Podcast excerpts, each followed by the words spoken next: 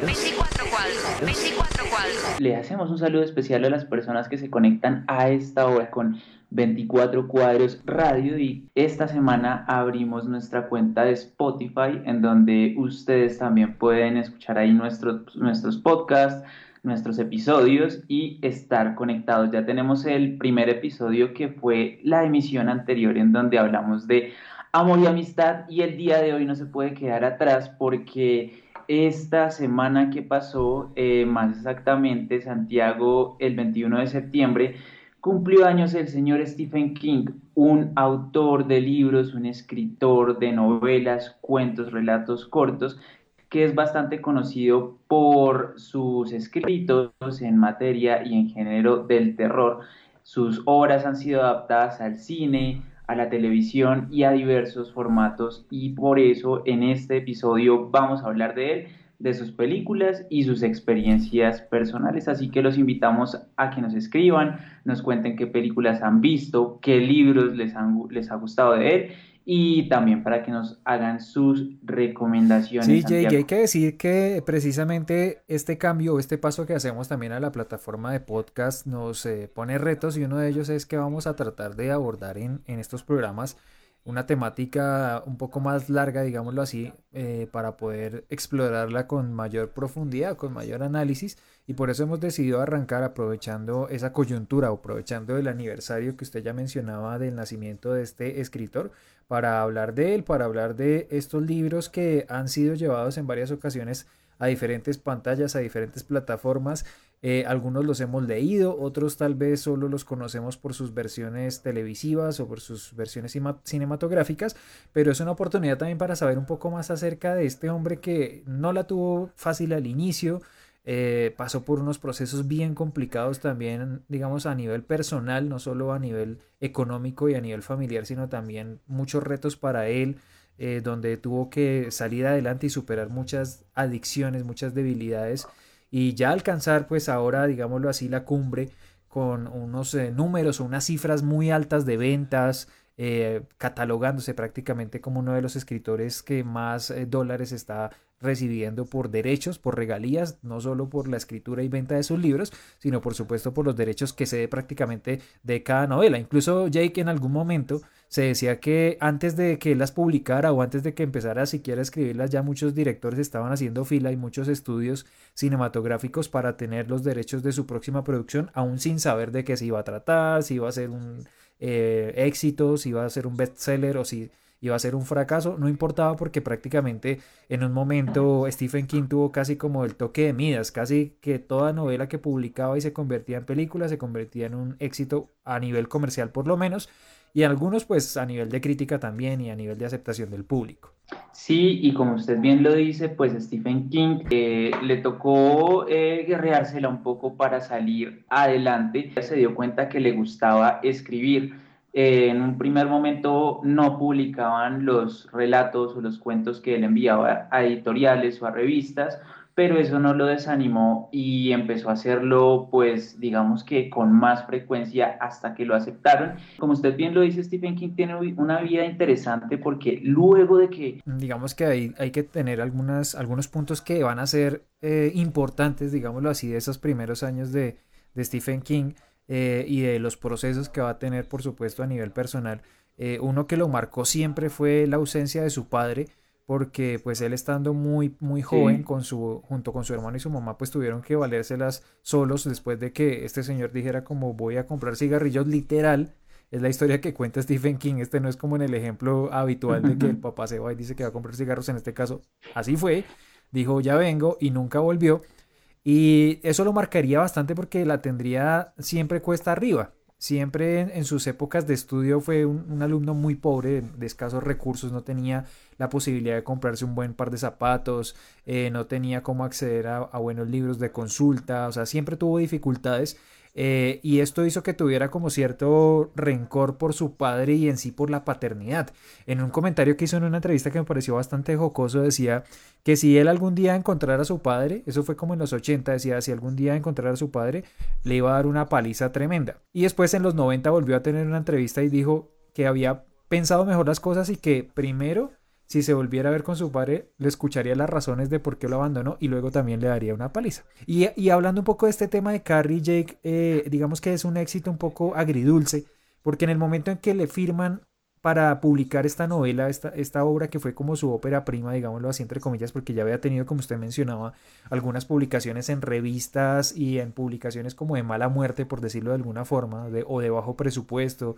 o como de serie B, incluso en revistas para adultos le dejaban secciones para que él escribiera sus, sus pequeños relatos. Eh, en ese año, en el 74, que, que recibe esta buena noticia, pues a la, a la, par recibe una muy mala noticia porque su mamá fallece. Y su mamá durante los años más difíciles, cuando Stephen eh, King se va a estudiar a la universidad, le mandaba generalmente 5 dólares como para que él tuviera para las, digamos, fotocopias, diríamos nosotros, como para la subsistencia de alguna manera en la universidad. Y Stephen King más adelante se enteró que esos 5 dólares la mamá se los enviaba muchas veces dejando de incluso de comer. Entonces eh, a él le pesó mucho que cuando por fin le firmaron este libro, su mamá alcanzó a enterarse de que se lo iban a publicar, pero no alcanzó a verlo nunca materializado y falleció y tampoco pues obviamente se enteraría ni de las adaptaciones ni de que se convertiría pues en uno de los escritores más exitosos de todos los tiempos, ¿no? Y hablar de Kerry hay que decir que fue un empujón para su carrera porque imagínense que él ya había escrito novelas pero nunca le habían publicado alguna. Kerry fue eh, ese motor que le dio la fama con pues eh, las ventas con sus libros, después la adaptación a la, a, a la película que fue es muy buena y pues realmente Brian De Palma hizo un excelente trabajo de dirección y también tiene un muy eh, interesante trabajo actoral. En esa primera etapa de 1970, bueno, en el 76 cuando se lanza Kerry, y esto da para que de ahí en adelante él lo que vaya publicando pues ya eh, tenga un público y una aceptación más grande y que las películas se vayan empezando a producir. La siguiente película... El Resplandor, pues como ya muchas veces lo hemos abordado aquí en 24 cuadros, es una de las adaptaciones que más eh, eh, éxito ha tenido, pero más controversia también a nivel de lo que fue eh, su desarrollo por las discrepancias que existieron entre Kubrick y King, entre las desavenencias que ya eran un poco comunes, hay que decirlo también, con Stanley Kubrick, porque pues así como dentro de su genialidad también se sabía dentro del círculo, pues que eh, era complicado. La construcción del personaje de Jack Torrance tiene mucho de Stephen King, eh, eh, hay que decirlo, y que sería, digamos, uno de los recurrentes dentro de su concepción o su construcción de mundo, que sería esta personalidad del escritor, del escritor ensimismado, del escritor buscando inspiración, del escritor que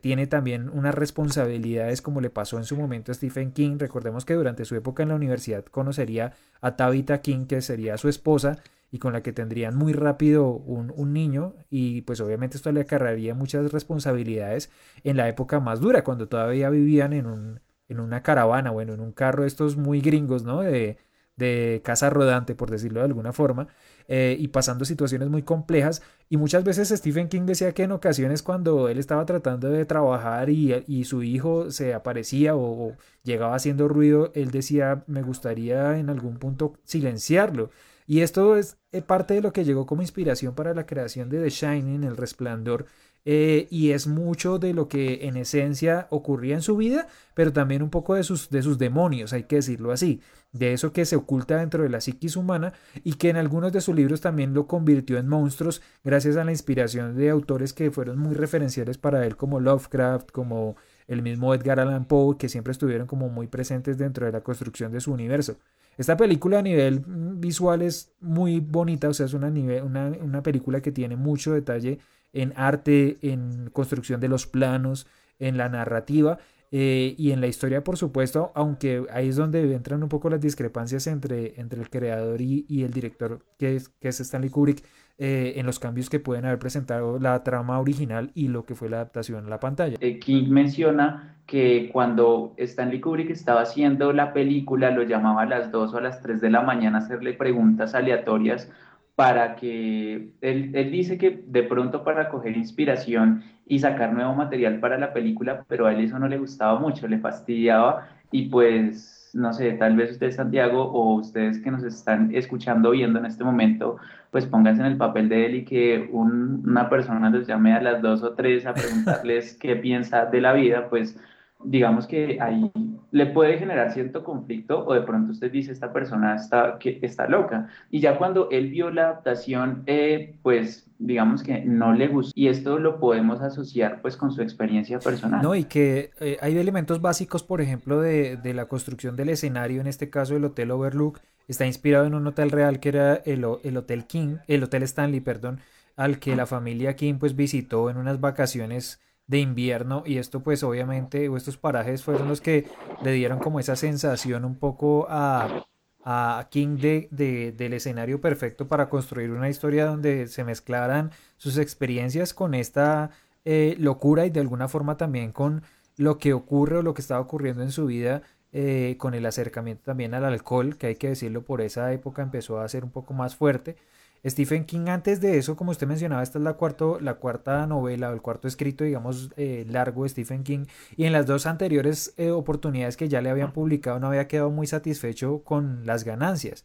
Entonces decide cambiar para El Resplandor de, de Agente y le consiguieron un mejor contrato con Viking Press por tres libros y dos millones y medio de dólares. Entonces ya ahí le cambió totalmente la cara a su vida, porque hay que decir que con Carrie efectivamente se lo publicaron, pero le dieron como 2.500 dólares, que para la época era, era, mucho más de lo que él tenía o lo que venía ganando, que era pues muy, muy, muy poco, pero todavía podría ser mejor para los réditos que dio. Recordemos que los derechos incluso de, de, pantalla de Carrie fueron de 400 mil dólares y fueron mejor que lo que le dieron por publicar la novela. Paralelamente, Jake a, a, esta, a este tiempo del resplandor creó su seudónimo de Richard Bachman, para realizar otras obras, pero eso sí vamos a hablar después de nuestra primera pausa, si le parece. Quiero preguntarles por qué tan serios. ¿Por qué tan serios? 24 cuadros, 24 cuadros.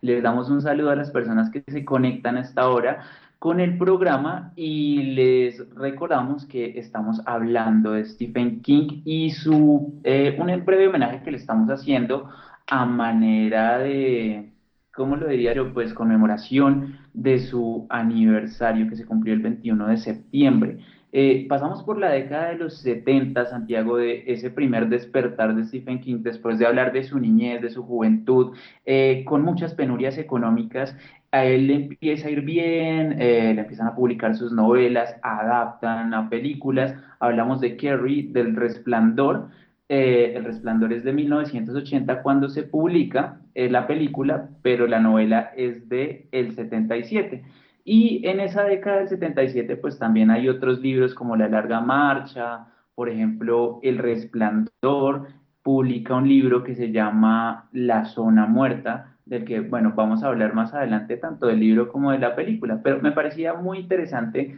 algo que, me, que mencionó usted y es que él crea un seudónimo, se llama Richard Bachman, pues digamos que para no... Eh, para que su fama no permeara ni condicionara, ni condicionara los contenidos de su obra, eh, tiene algunos títulos que, pues, no, él no es Stephen King, sino Richard Bachman. El primero es Rabia de 1977, ya pasamos y, y, bueno, con eso él cierra esta década. pero antes de, ir ahí, Jake, me parece importante detenernos en este tema de, del seudónimo de Richard Bachman y de este libro, particularmente ah, Rabia, porque a esta novela se le ha asociado con una serie de acontecimientos que ocurrieron durante esa época y es que en varias, eh, digamos, escenas de violencia, sobre todo particularmente en escuelas, se le adjudicó o se le relacionó con, con esta novela, ¿no? Algunos eventos pues que están eh, asociados, digámoslo así, eh, tienen que ver, por ejemplo, en, el 26 de abril de 1988, Jeffrey Lincox, un estudiante de San Gabriel High School en San Gabriel, California, tomó un rifle semiautomático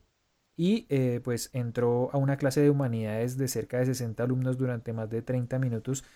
disparando antes de ser abordado y pues obviamente fue eh, desarmado por otro estudiante. Un amigo le dijo a la prensa que Cox había sido inspirado por los secuestros del vuelo Kuwait Airways 422 y por la novela Rage que Cox había leído pues varias veces y sentía pues como identidad. También ocurriría algo similar con Dustin Pierce, un estudiante de Jackson Country High School en Mackie, Kentucky, quien entró armado con una escopeta y dos pistolas tomando como rehenes a una clase de álgebra en un enfrentamiento que duró nueve horas con la policía, esto sería el 18 de septiembre del 89 y que terminó sin lesiones. La policía pues encontró dentro de sus posesiones personales una copia también de esta novela eh, y así pues ha tenido como esas relaciones. También en el 97, ya muchos años después, ocurriría un episodio similar con Michael Carnil, eh, donde llevó también un arma a su escuela, una pistola calibre 22 en la mochila y pues disparó ocho veces rápidamente un grupo de oración de jóvenes donde murieron tres chicas mientras estaban hospitalizadas y cinco más personas resultaron heridas. Así que pues ha tenido varias polémicas esta obra y tanto así que hoy en día es difícil de conseguirla este texto porque en varias bibliotecas y en varios centros digamos donde estaba disponible la obra general de Stephen King fue censurada y, se dejó de imprimir, hay que decirlo. Más exactamente en el 77, pues decide tener como un alter ego que le funcionó para publicar algunos libros, ¿no? Algunos libros como, bueno, Rabia que usted menciona, hay uno que, bueno, vamos a hablar ahorita porque en el 82 él publica una novela que se llama El Fugitivo, también como Richard Bachman, y imagínense que el libro es buenísimo porque trata, bueno, de una historia posapocalíptica en donde eh, el mundo es una especie de reality show y hay un hombre que necesita ganarse un concurso, pues digamos que para seguir con vida y seguir con un propósito claro para salir adelante. Entonces, a mí me parece un libro muy interesante, muy bueno. Eh, y digamos que ese, esa es una novela que en la década del 80 se llevó al séptimo arte, que usted, usted la ha visto, es una película con Arnold Schwarzenegger, María, de, Conchita Alonso, una actriz latina, que de hecho pues fue de las participaciones que más recuerdo de ella, pero en los 80 fue como una de esas mujeres eh, que representaban a, los latinos en Hollywood. Eh, y esta película, así como usted lo dice, es, es un poco un futuro bastante distópico donde eh, hacemos parte como de un programa en el que una serie como de reclusos se les da la oportunidad de vivir y recuperar su libertad si, si logran pasar una serie de pruebas como medio underground, o sea, como medio subterráneas, donde tienen que enfrentarse a unos asesinos eh, mercenarios de pago. Y eh, supuestamente en esta, en esta película eh, muestran que los ganadores de otras versiones han logrado irse de vacaciones y están viviendo una vida de lujos y resulta que todo es una mentira porque todo se hace en función de, de alcanzar el rating y de tener incluso por detrás como toda una movida de apuestas de este juego de Running Man. Entonces es, es, interesante lo que plantea, además que me parece que de las películas de Schwarzenegger es, es de las mejores que hay y pasa como muy de bajo perfil. Entonces me parece que esta peli es, chévere y yo hasta hace poco me enteré que era una adaptación de Stephen King, de, Running Man. Y esa sería otra de las obras que aparecerían durante los 80. Yo quiero mencionarle una J que, al contrario de, de, Running Man, pues resultó para mí una sorpresa no grata y es Los Niños del Maíz o Los Chicos del Maíz, como se ha titulado en algunos países. Aquí en Colombia, digamos que poco se menciona como chicos del maíz porque hay una agrupación precisamente como urbana, de género urbano eh, hip hop que tiene este nombre. Eh, y por eso lo conocemos más como los niños y no como los chicos, pero en España se le conoce como los chicos del maíz. Y esta es una adaptación que se hizo eh, y a mi gusto pues digamos que es, es muy pobre en relación con, con, lo que fue el relato inicial. El relato inicial que, en el que se basa esta construcción de esta película eh, es un artículo corto una historia corta que eh, pues básicamente cuenta como en un poblado, que es uno de los elementos también eh, recurrentes de King, y es mostrarnos como poblados rurales, particularmente Maine es como el, el principal, es como este poblado en el que ocurren varias de las historias o, donde se desarrolla este multiverso, digámoslo así, de Stephen King. En este caso es otro poblado rural eh, y que eh, lo que ocurre es que prácticamente los niños que habitaban en, e, ese poblado han decidido de alguna forma y por influencia de eh, dos chicos que están muy metidos o están muy en la onda como digámoslo así de una secta religiosa de determinar que los adultos de esa población pues no están eh, destinados, digamos, como a ser los elegidos. Entonces ellos deben ser sacrificados y eso es un poco lo que ocurre al inicio de la película. No cuento el final porque eh, haría un poco de spoiler, pero sí me parece que eh, deja muchas, muchos vacíos argumentales la, construcción de, esta película. Las actuaciones son bastante flojas en, el inicio. Hay que decir que Linda Hamilton es la protagonista femenina en ese, en ese momento, pues prácticamente una Linda Hamilton empezando a, destacar. Vendría luego Terminator, que sería como la película que la encumbraría, pero antes de eso pues están participaciones como estas, pero tampoco nos lleva más allá de un relato que, que, muestre como el trasfondo de lo que quería mostrar Stephen King en su relato original, que creo que va más allá a, hacia, hacia lo que veríamos en otras películas más adelante, y es su crítica hacia el fanatismo religioso, que va a ser reiterativo durante varias de sus, de sus textos. Y ese es un fenómeno muy particular que tienen las adaptaciones de Stephen King, y son los gustos, tal vez por las personas que han leído los libros, y después ven las películas, un fenómeno recurrente pues, de cuando se adapta una novela gráfica, un libro o cualquier otro material de origen que no sea el de la película y pues de pronto se ven cosas diferentes y tal vez cosas de, de una calidad de pronto más dudosa. Hay películas en la década del 80, Santiago, que pues tuvieron popularidad eh, no sé si algunas de las personas que están conectadas les parecen buenas. Saludamos también a las personas que están conectadas. Le damos un saludo a Alexander y volvemos también a hablar de los 80. Alexander nos dice hola y que bueno, que ya está conectado con el programa. También nos pueden escribir y mencionarnos cuáles son sus películas favoritas o los libros que más les gustan de Stephen King. Y pues hay películas como Cuyo, de un perro pues no sé, si se han visto las películas de Beethoven, es un Beethoven pero muy corto, muy asesino, y es un perro que, sí, sí, sí, sí, sí, sí, es un perro pues que hace las suyas también, y pues se vuelve en una especie, no, en una especie no, en un perro asesino por culpa pues de diversas eh, causas, entre ellas la rabia. También eh, grandes directores empezaron a adaptar sus obras, por ejemplo, George A. Romero, conocido por eh, pertenecer al género del terror, hizo una película que se llama Creep Show, en donde pues le fue muy bien ante aquí esta película. Y bueno, también tenemos, bueno, los chicos del maíz que usted menciona, Firestarter, El Ojo de Gato, eh, Cuenta conmigo, y entre otras. También está la versión de The Running Man o El Fugitivo de la que acabamos de hablar, que es de 1987. Y antes de hablar de Cementerio de Mascotas, que es una película eh, de culto de cierta manera, yo quiero mencionar La Zona Muerta. Es un libro que a mí me encanta. Eh, trato de recomendarlo eh, cuando me piden alguna sugerencia porque me parece fácil de leer y también es muy atrapante y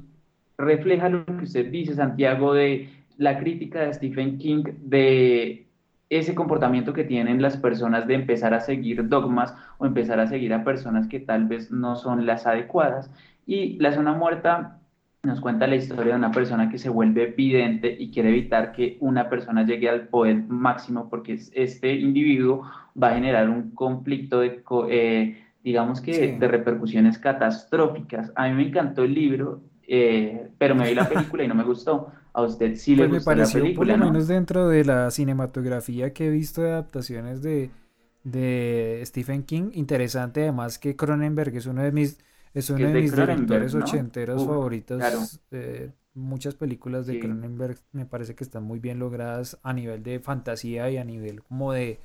de esta construcción de escenarios imposibles, digámoslo así, o de historias fantásticas, me parece que es uno de los directores que mejor la, sabe llevar a la pantalla, ¿no? Eh, y me parece también que eh, Christopher Walken le aporta pues carácter al personaje, a este personaje que es eh, Johnny Smith, que tras un accidente que sufre en un automóvil, empieza a tener estas, estas visiones, estas premoniciones cada vez que entra en contacto físico con una persona. Sí, y, hay muchos directores, Santiago, qué pena que lo interrumpí, pero que en esa década de los 80 pues contribuyeron a películas eh, basadas en adaptaciones de Stephen King. Está John Carpenter que hizo eh, Christine, eh, donde pues, mire que yo no me sabía el nombre de la película, pero es la del carro, la del carro asesino. Este, Christine, este Christine Jake de alguna forma es como la versión ochentera y tenebrosa de Her. O sea, es como el hombre que en vez de enamorarse del sistema operativo se,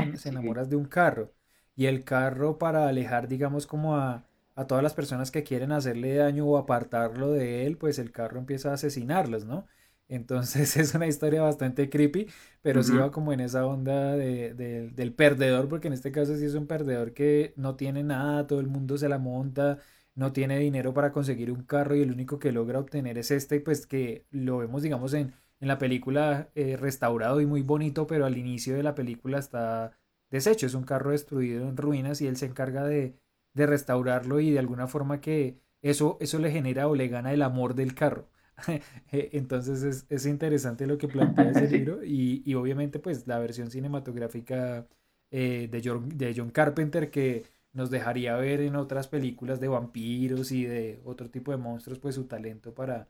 para contar historias de terror, ¿no? Sí, Santiago. Yo tengo dos películas acá para mencionar. La primera de, es Maximum Overdrive que curiosamente es dirigida por Stephen King y tiene música de ACDC. Uno puede decir, bueno, esta combinación es explosiva y, pues va a generar, ¿no? Tiene todo para triunfar, pero pues no le fue muy bien a la película porque imagínense que a Stephen King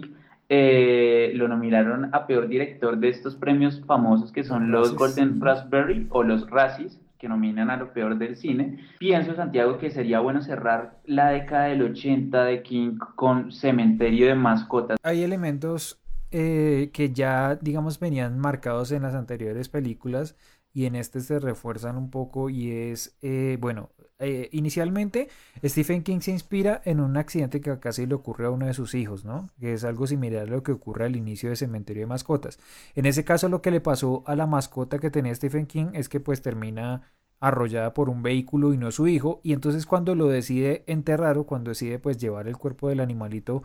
a, enterrarlo, es que se pone a pensar, bueno, ¿y qué tal hubiera sido mi hijo y no el animal? Entonces de ahí les surge la idea para la construcción de esta historia que es una historia, digámoslo, sencilla y es una historia que, mm, digamos, va a la onda eh, de eh, los zombies, digámoslo así, o sea, como en esta línea del cine de Romero o, el cine que venía de los años 70, pero en este caso nos lo traslada es a los animales y a la posibilidad de traer a la vida a nuestros seres queridos, digámoslo así. Eh, de ponernos un lugar en el que podemos llevar a esas personas que ya se fueron de nuestra vida y, y traerlas de vuelta, pero con las consecuencias que eso implica. Y con esto damos cierre a la década del 80, Santiago, porque podemos ver ese ritmo frenético de eh, adaptaciones y también de publicaciones pues de novelas y de otro tipo de relatos. Stephen King es un escritor muy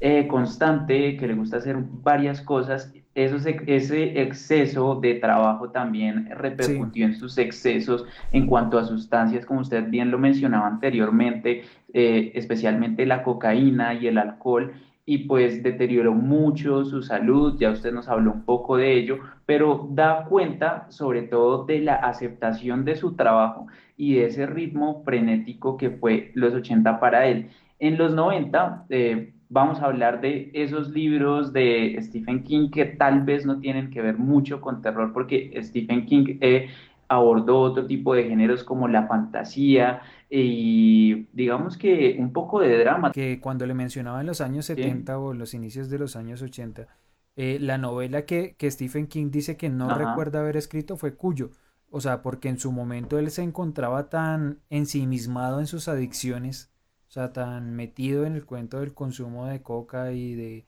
cocaína y de otras y otros eh, eh, elementos, pues digamos que le acompañaban y además de eso el consumo de, licor que era bastante fuerte. Eh, él dice que no, no tiene en su memoria el momento en el que escribió esta obra, que pues como ya hablábamos es una adaptación que se hizo durante esta década. Y, y en esta misma también escribe Misery en el 84 y Tommy Knockers en el 86 y que también están relacionadas con, con, las adicciones, o sea, están relacionadas con, con lo que estaba viviendo en, ese momento el escritor. Muy buena, me parece excelente, el formato es buenísimo.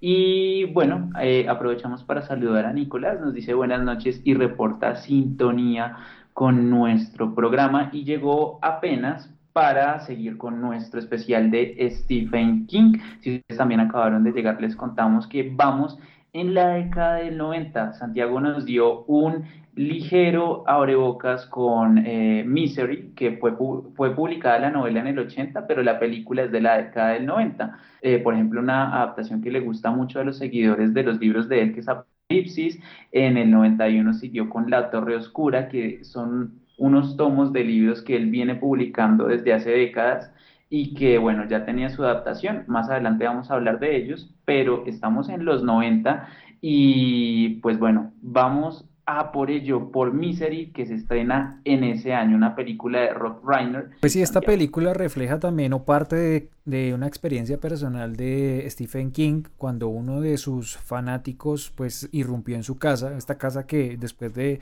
alcanzar el éxito compró, que era muy eh, cercana, digámoslo así, al tipo de escritura que él hace una mansión eh, bastante oscura, bastante tenebrosa, y pues ahí irrumpió y estaba Tabitha, su esposa, eh, sola en la casa y pues se pegó tremendo susto de ver a uno de sus fanáticos ahí. Le enviaba cartas en ese momento porque pues no, todavía no teníamos como mail y WhatsApp, nada de estas cosas. Entonces recibía correspondencia en la que le decían que le amenazaban de muerte si no terminaba de escribir La Torre Oscura. Entonces, esto lo inspiró para crear Misery. Es una película bastante interesante eh, que tiene, pues, de, la, de esas actuaciones que le valieron un, galardón significativo como el Oscar a una obra basada en una novela de Stephen King. Eh, y bueno, lanza también a Kathy Bates.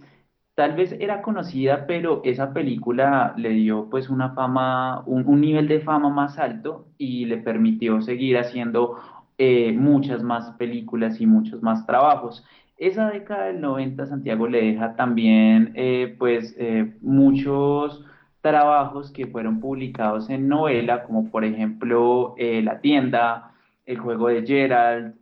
Insomnia, por ejemplo Desesperación. Pero en el mismo 90 se hizo una de las adaptaciones pues digamos más exitosas, pero esta vez fue para la televisión y fue eso, o It, pero en su momento sí, efectivamente Tim Curry fue el que se encargó de dar vida a este payaso bailarín que aparece eh, cierto tiempo en este pueblo de Derry y eh, pues tiene a su contraparte al grupo de los perdedores o de losers que son estos chicos que primero a finales de los años 50 cuando son niños pues le hacen frente a eso, al payaso en su forma de payaso eh, y luego aparecerían 30 años después ya como adultos para eh, volver, porque ellos prometieron dentro de, digamos, de su juramento de grupo que si algún día volvía a aparecer el payaso, ellos también volverían para, para tratar de frenarlo, porque pues esta era la forma que realmente él tomaba para atraer a los niños, porque en sí no era un payaso. Eh, lo que nos cuenta de eso es que es un ser, digámoslo, sin una definición como tal eh, física en el libro, sino nos cuenta es que puede tomar la forma de los miedos que tienen los niños, o que, o que tienen en este caso pues los protagonistas de la historia. a mí no me gustan particularmente los payasos, pero particularmente después de eso menos. Entonces creo que eh, se logró el cometido con esta serie, faltándole varias cosas de fidelidad con, con, los libros. Hay que decir que es un libro de más de mil páginas y llevarlo a la pantalla es bien complejo. Un saludo para Néstor Mancipe que dice que nos está escuchando desde Envigado y dice salúdenme. Eh, eh, yo siempre reporta sintonías de un lugar diferente, viaja mucho eh, Néstor. un saludo para él muy especial. Yo creo que ahora sí podemos ir al 94 a hablar de esa película que mencionamos brevemente en nuestro episodio anterior, que es Sueños de fuga en español o de Hank Redemption en inglés, que eh, bueno, es una, una peli que cuenta la historia de una persona que termina en la cárcel ahí comienza a convivir con los reos y comienza a comprender cada una de sus personalidades, de la personalidad de sus compañeros y pues tal vez las aspiraciones que tienen al salir. Usted mencionaba la semana pasada que, bueno, quizás algunos están tan, no cómodos, pero están tan acostumbrados a vivir en ese lugar por décadas que pues no se ven simplemente eh, fuera de, de ese centro carcelario. Y se aleja del género del terror, como bien lo decíamos, pero pues digamos que eh, fue una, una obra que también fue eh, bestseller y en materia cinematográfica le fue muy bien en crítica y en taquilla. Eh, pero, pero sí, estas relaciones de Stephen King en el caso de esta película de Sueños de Fuga está en eso, en cómo nos podemos fijar una, unos objetivos, cómo podemos sacarlos adelante y cómo podemos, digamos, salir de alguna forma vencedores ante situaciones adversas en este caso, eh, y, y, cómo los valores que están en, condiciones, digamos, externas, condiciones complejas como la de, las de estos eh, prisioneros en la cárcel, no evita que lleven eh, a cabo estos, estos sueños, digámoslo así, o estas aspiraciones. Me parece que es bien interesante y la película podría como salirse, sí, como de, de, de, lo que nos acostumbra un poco de estos escenarios oscuros y, y misteriosos y llevarnos como algo más real, pero no deja de ser fantástico por eso.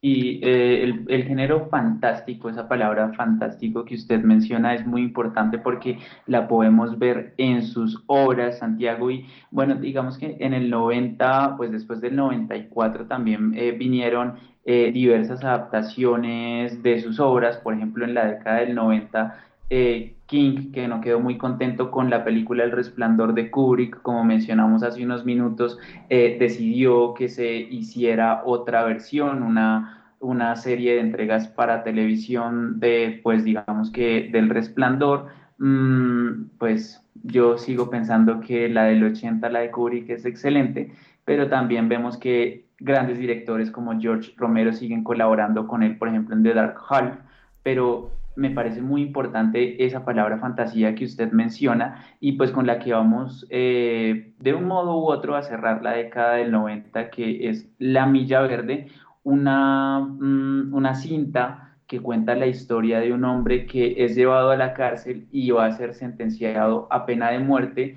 por un delito que pues eh, en, el, en la película nos debate si realmente cometió o es inocente. La, la, respuesta nos la dan en el filme, pero pues no les vamos a contar. Y es una, una película conmovedora que se acerca al género de la fantasía por los poderes especiales mágicos que tiene una persona, un elemento recurrente en las novelas de Stephen King. Y en este caso eh, cuenta la historia de una persona que es la que van a sentenciar a la pena de muerte que también tiene este tipo de poderes y es una película conmovedora. A mí se me va así, se me va muy Sí, realmente La Milla Verde o aquí le pusieron Milagros Inesperados. Yo no sé por qué escogen esos nombres para las películas. Sí, oiga, sí, no me Duncan es el, el, el, actor que pues de hecho nominado al Oscar por su actuación como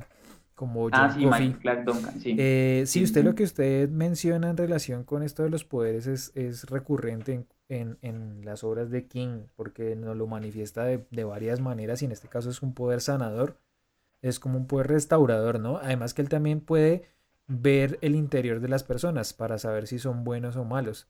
que están dentro de estas historias. En este caso de la Milla Verde, las niñas son las que nos aparece como en el inicio y son como el, eje de alguna forma de, la crisis que se genera ahí, de saber, en este caso por parte de Tom Hanks, del, del papel que interpreta Tom Hanks, si John Coffey es inocente o si es culpable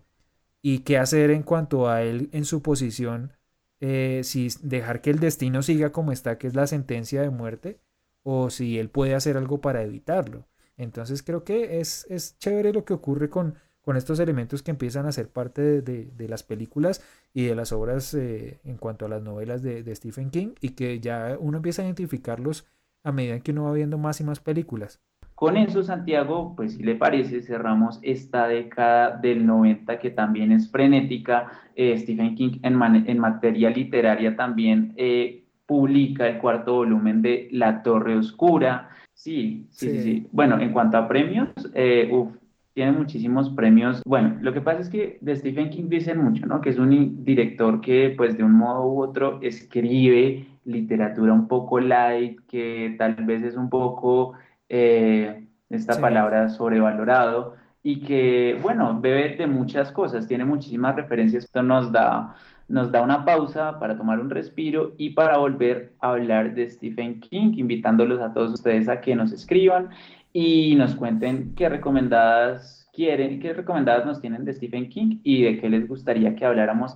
en próximos programas. Santiago, vamos a entrar a esa década de los 2000 eh, pues de 2000 a 2020, hablando de esas nuevas adaptaciones, tal vez de remakes que pueden ser mejores o tal vez de baja calidad, de peor calidad, según lo veamos nosotros. Vamos a hablar de ello, pero antes yo tengo que preguntarle algo súper curioso que usted eh, me comentó la vez pasada y es que usted, eh, bueno, tiene un trabajo de Stephen King, eh, le pasaba algo curioso cuando se contactaba, bueno, con sus Sí, manos más pues bien, ¿no? eh, de hecho fue mi tesis de, de grado de la primera carrera que yo estudié, que fue producción audiovisual. Entonces encontramos precisamente un relato de Stephen King que hacía parte de un cuento corto que está en una publicación que se llama Skeleton Crew Sí. y eh, se llamaba El hombre que no podía estrechar manos, pues en español, ¿no?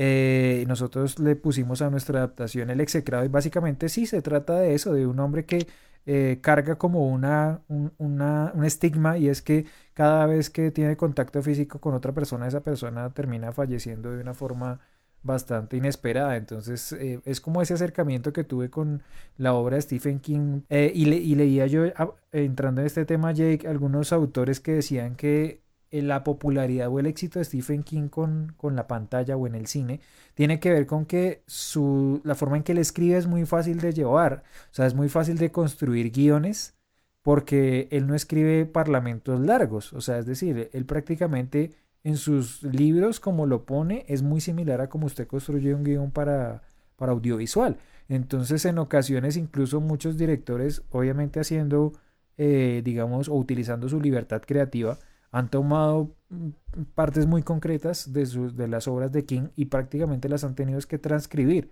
Porque, vuelvo y digo, él es muy visual. O sea, los textos de, de Stephen King son muy visuales y eso, y eso permite o eso facilita que sean fáciles de adaptar a imágenes en la pantalla. Entonces, sí, fue una experiencia bastante chévere esa de, de conocer esa obra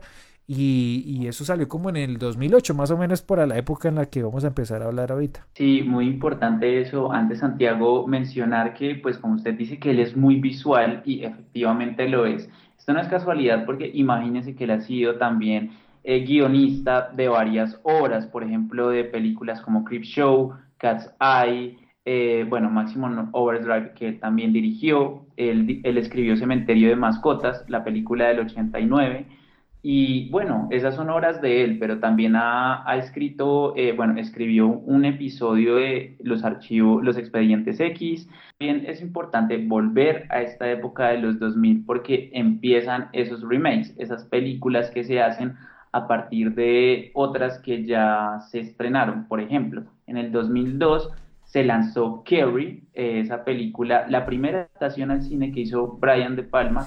eh, se estrenó en el 2002 y en el 2013 hubo Sí, otro han, remake, ¿no? han, eh, realizado varias versiones de esta y yo sigo quedándome con la original. La original tiene el encanto y además que tiene un sí, poco total. eh, esa, ese saborcito a serie B de alguna forma,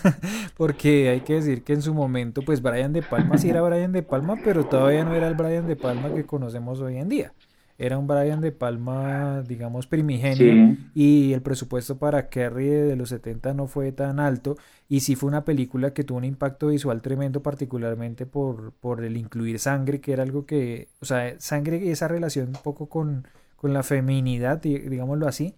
Entonces eh, es algo un poco poético pero terrorífico a la vez y creo que ese, ese es el encanto que tiene esa versión de Carrie del 76 y que las versiones eh, actuales no han podido asemejarse en cuanto a ese sabor que le queda a uno después de ver la película. sí, ni la del 2002 ni la del 2013 que se estrenó ahí, eh, pues tuvieron esa, esa aceptación o por lo menos concuerdo con usted, me gustó más Carrie de Brian De Palma que tiene su encanto, tiene sus cosas chéveres. Y esa película que es del 2002, Santiago, eh, pues bueno, se vino precedida y sucedida también por otros títulos. Vamos a hablar de una de 2004 que a mí me gustó, me pareció interesante, a usted lo puso a dormir, entonces vamos a debatir un poco, es La Ventana eh, Secreta, eh, protagonizada por Johnny Depp y cuenta la historia de un escritor que, bueno, se va a una casa de campo por ahí para buscar inspiración, pero de repente recibe la visita de un señor inesperado que le dice que él sabe lo que hizo, que por favor eh, confiese o si no, pues va a sufrir las consecuencias. Entonces tiene que ver con ese conflicto de bloqueo creativo, eh, de paranoia y también la psicología del personaje. Esa película es del 2004 y pues a mí me pareció interesante la primera vez que la vi y pues usted sí tiene sus reservas con la Sí, el no, la creo que realmente es ese. No, eh, no, no la terminé de ver porque no me enganché con ella. Eh, también yo creo que es porque en el momento en que traté de verla creo que estaba pasando por una etapa en que ya estaba aburrido de ver a Johnny Depp. Entonces como que de entrada no me, de entrada Sí. no me supo bien la película, pero pues bueno, se le puede dar otra oportunidad más adelante. Eh, además que aborda un tema, eh, Jake, que seguramente indirectamente, valga ahí como el juego de palabras, eh, tiene que ver con Stephen King porque a él varias veces lo acusaron también de plagio, ¿no? Hay que decir que eh, en, en en varias oportunidades han dicho sí. que historias que él que ha construido eh, recientemente han estado, digamos, fusiladas de otras eh, que ha conocido, que se han conocido en televisión o que se han conocido incluso en, en otras películas. Por ejemplo, dicen que una de, la- una de las últimas películas que habla como de un domo está eh, inspirada en, el en la película de Los Simpsons, ¿no? En esta película Ah, que sí. salió hace un par de años en la que precisamente aborda eso de cómo sería una sociedad encerrada como en, en un cristal. Entonces eh, acusaron a Stephen King de plagio y él demostró, o pues trató de mostrar con evidencias que ya venía con esa idea desde antes y la había estado escribiendo y la había estado desarrollando. Entonces como que esta película de La Ventana Secreta va un poco a eso, a, a- a lo que usted dice, el bloqueo creativo que seguramente pues eh, viene atacando a King en estas épocas porque yo creo que ya debe ser también un poco difícil crear cosas nuevas después de tantos libros, ¿no? y de tantas historias. Es- Sí, son más de todas son 60. diferentes, digámoslo así, a pesar de que es un, un universo común o elementos en los que eh, se puede, digamos, retomar personajes o ciudades o, bueno, una serie de cosas, creo que cada historia tiene como su, su contexto diferente, o sea, y, y se construye de una forma diferente. De esa misma década, Jake, les voy a hablar de una película que a mí me sorprendió gratamente porque la verdad yo decía, pero qué tanta trama puede haber detrás de una película que se llame La Niebla, o sea, qué puede pasar en La Niebla. Y esta cinta de 2007 pues ha demostrado que pueden pasar muchas cosas y no solo eso, sino que es la oportunidad también de los directores a proponer cosas diferentes a las que Stephen King plantea en sus novelas, a pesar de que yo tome como inspiración su, su historia. O sea, yo puedo tomar y convertirla en algo más interesante, que es lo que ocurre en este caso con esta producción, que eh, eh, valga también dar el apunte, Frank Darabont, que es el director, pues había sido el director también de eh, Sueños de Fuga y el director de La Milla Verde. Eh, y además también es el director, creador, co-creador de The Walking Dead, otra serie pues muy famosa, muy popular en los Estados Unidos y en el mundo. Este director nos cuenta en, en, su relato básicamente lo que ocurre con una población rural también, muy parecida a Maine en este caso, eh, y, y, lo que nos, nos da es eh, pues a un grupo como siempre de, pueblerinos, de habitantes de este lugar, con sus conflictos personales y con sus relaciones personales y todo, pero que se ven obligados, digamos, a convivir en un espacio como, en es, como es este caso un, un, mall, una tiendita de barrio, digámoslo así, una un, no, es no alcanza a ser una, un maxi mercado, sino es como, haga de cuenta usted un, un de uno, un ara, una cosa así, por el estilo, que es, es grande pero no es tan grande, y ellos pues terminan eh, sitiados por una niebla que empieza a apoderarse de todo este lugar.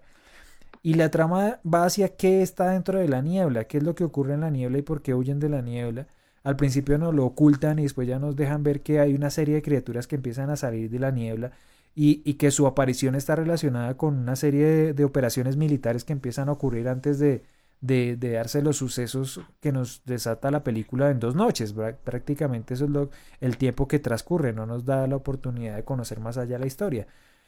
Pero en sí nos muestra eso y nos muestra algo que yo le comentaba fuera de micrófonos y es como la debilidad humana en muchas ocasiones ante un hecho de temor o ante un miedo infundado nos lleva a buscar como esas figuras mesiánicas, como esas figuras que nos salven en cierto momento de una situación de peligro o, o cuando el miedo mismo es generado o causado eh, por esas mismas eh, entidades para generar la zozobra y, y, asumir el poder o asumir una posición de poder. Es algo que ocurre aquí en la Conchinchina. Entonces creo yo que es un elemento muy humano y muy recurrente y que la película nos muestra con claridad y es como esas figuras aprovechan estas situaciones de miedo para tratar de, digamos, de, presentarse como, como la oportunidad, la cura, la salvación. Y, y, eso es algo que entrevé la película. No les voy a hacer spoiler porque me la tiro completamente porque es que lo que cambia en esta película en relación con la novela es el final y el final es muy bueno y es uno de los finales que ha sido catalogado como de los mejores de películas de, de este género y a Stephen King le encantó lo que hizo el director con el cierre de la película y nos deja como pensando muchas cosas. Entonces es una película que realmente es de las, entra en mi lista que ahora vamos a hacer más adelante de, recomendaciones eh, de las adaptaciones que más me han gustado de Stephen King. La niebla de 2007. La niebla de 2007. De 2007, Santiago, bueno, vamos a hablar de ese año 2013, pues cuando se estrena Carrie, segunda versión que mencionamos, que, bueno, en cuanto a crítica, tampoco le fue muy bien. Eh, viene a hablar de una serie de remakes que se van a producir en los próximos años. El primero de ellos es decir, que como Santiago lo, lo recordó en el bloque anterior, pues hace parte de una entrega para televisión de los 90, pero digamos que en esta versión se querría ser más fiel a la obra. Mm,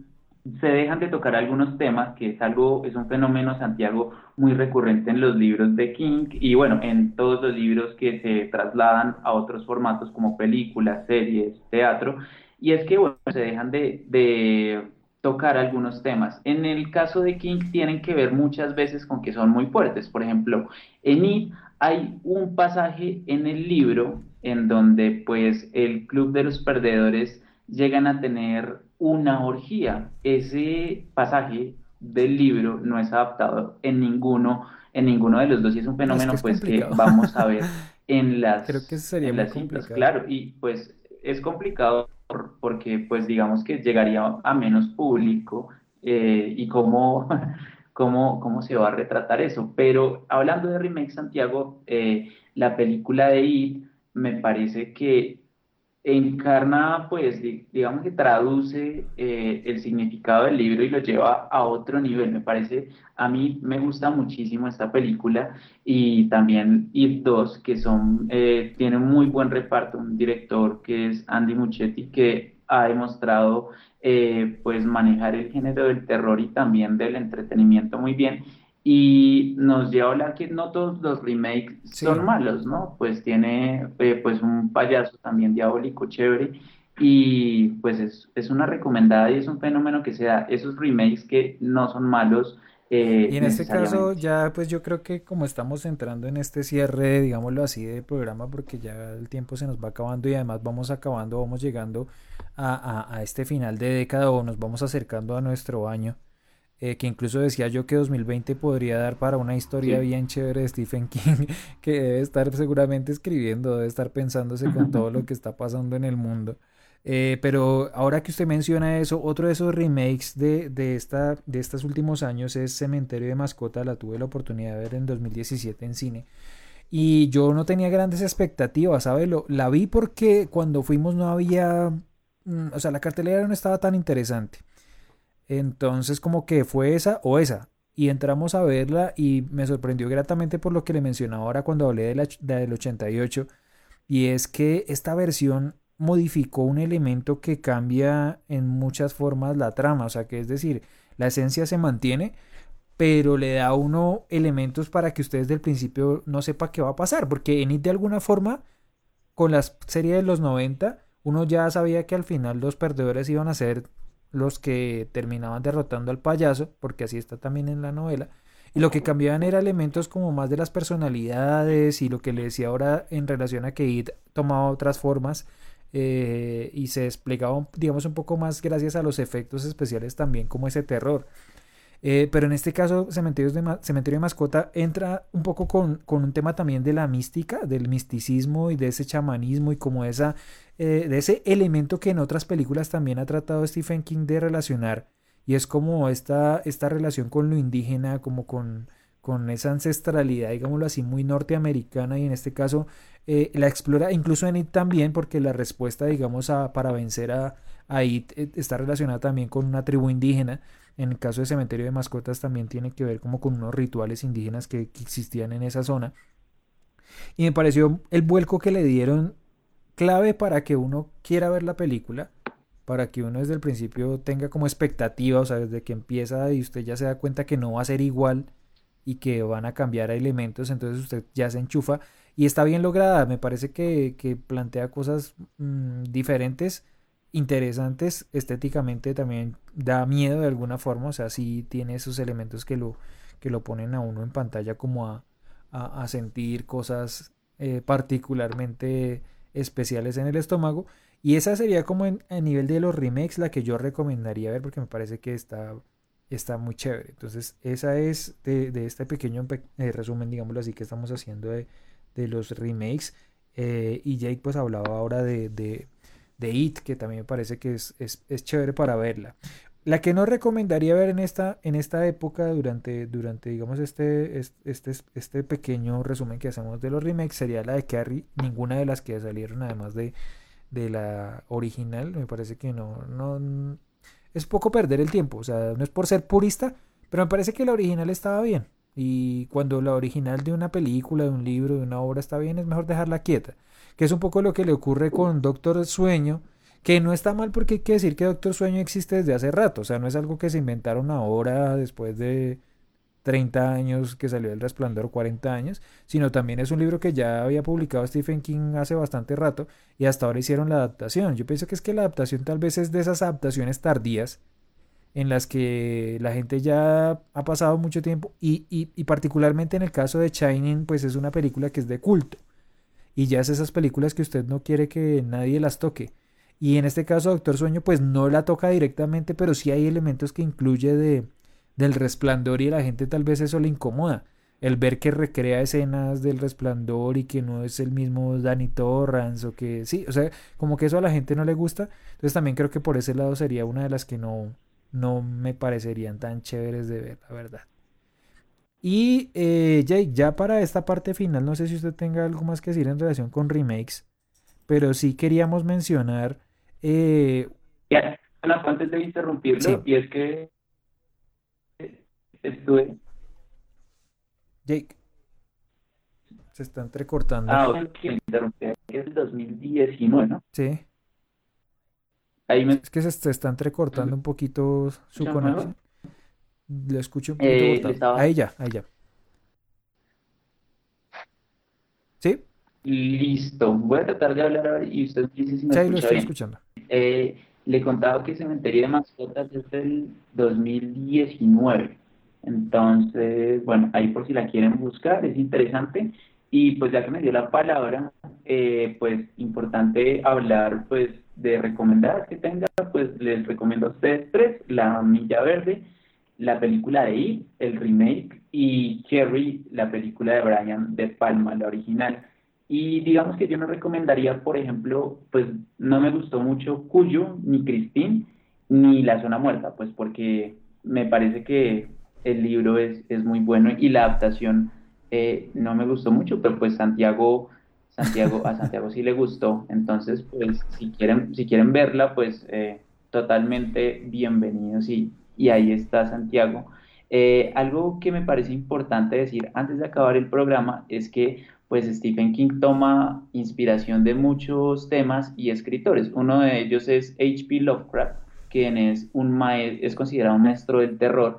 y bueno, imagínense que pues Lovecraft también es una figura que ha influenciado a muchas personas, no solo a Stephen King, sino también a directores de acá de sí, Colombia, ¿no, Uno de ellos es Luis Ospina, que precisamente se cumple un año de su fallecimiento, entonces también queríamos recordar que dentro de esa esencia del gótico tropical que junto a Carlos Mayolo pues desarrollaron durante los años 80 particularmente en películas como Pura Sangre, como Carne de tu carne y La mansión de la Eucaima, pues se ven elementos como de, de, de, esa inspiración, lo mismo que de Edgar Allan Poe. Entonces, pues queríamos no dejar de mencionar el día de hoy a Luis Ospina. Y además de eso, Jake, antes de cerrar el tema de Stephen King, que ya estoy acá en pantalla compartiéndoles, eh, hay tres producciones nuevas en Netflix de 2017 y 2019 que eh, se han estrenado y que precisamente hacen referencia a algunas de las obras que usted mencionó o algunos de los libros que usted mencionó de Stephen King.